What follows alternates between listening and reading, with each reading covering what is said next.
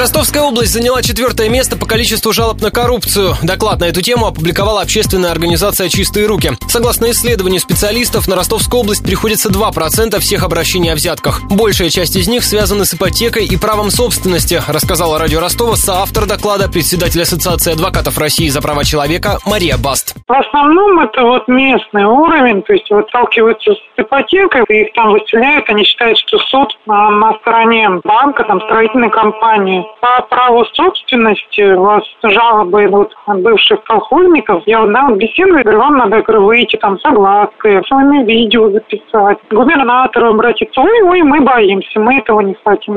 Напомню, что согласно другому рейтингу, который опубликовала Генеральная прокуратура в мае, наш регион стал вторым по количеству взяток. За три месяца было зафиксировано 139 случаев.